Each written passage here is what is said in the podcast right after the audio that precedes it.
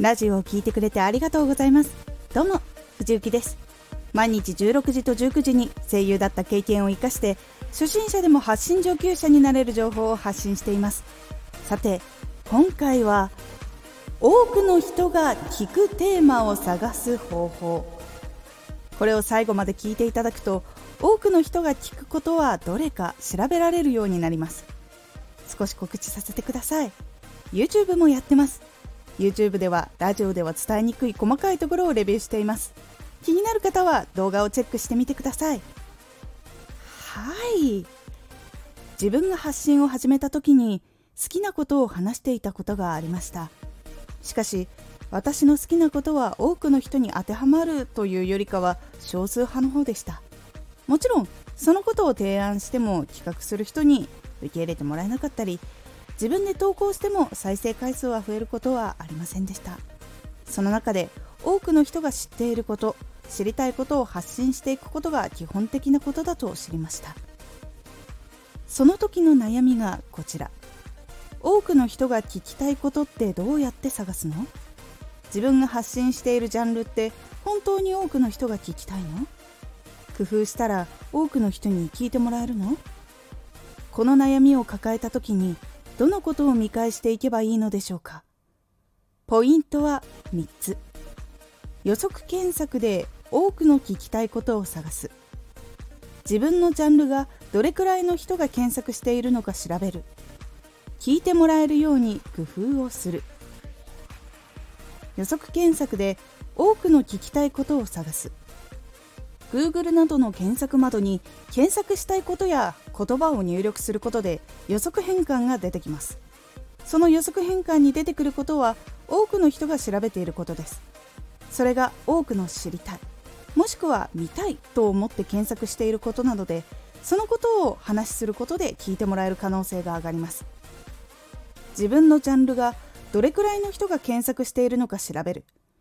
自分のジャンルがどれくらいの人が検索しているのか調べるものがあります。自分のジャンルで使っているキーワードがどれくらいの人が使っているのか調べる Google キーワードプランナーというものがあります。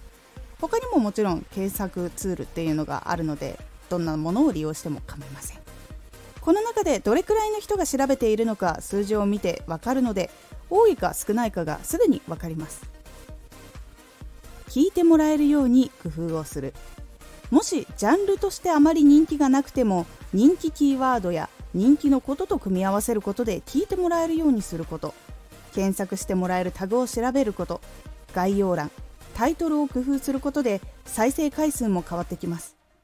あとはたくさんの人に興味を持ってもらえるように多めにいろんなことを投稿してラジオの情報を見ていきましょう。多くの再生されたものなどから工夫して他のラジオにも活かしていくことで多くの人に聞いてもらえるようになります。いかがだったでしょうか？検索をすることで多くの人が興味を持っていることや知りたいと思っていることを知ることができたり検索してもらえたりするようにするためにはどのようなキーワードを入れるようにすればいいかを知ることができます。今回のおすすめラジオ。言うことが思いつかない時のネタ探しの方法。ネタを探すためのきっかけや考え方をお伝えしています。このラジオでは毎日16時と19時に声優だった経験を生かして初心者でも発信上級者になれる情報を発信していますのでフォローしてお待ちください。次のラジオは生活の中で効率よく作業をする方法です。こちらは生活の中で効率よく作業をするための方法をお伝えという感じになっておりますのでお楽しみに。Twitter もやってます。Twitter では活動している中で気がついたことや役に立ったことをお伝えしています。ぜひこちらもチェックしてみてね。私も発信のジャンルとしては大きくなくてもそれを好きな人や全く興味なくても好きになってくれた人たちのおかげでたくさんの人に聞いてもらえるようになったので工夫次第で結果が変わっていくことを体感しました。今回の感想もお待ちしています。ではまた。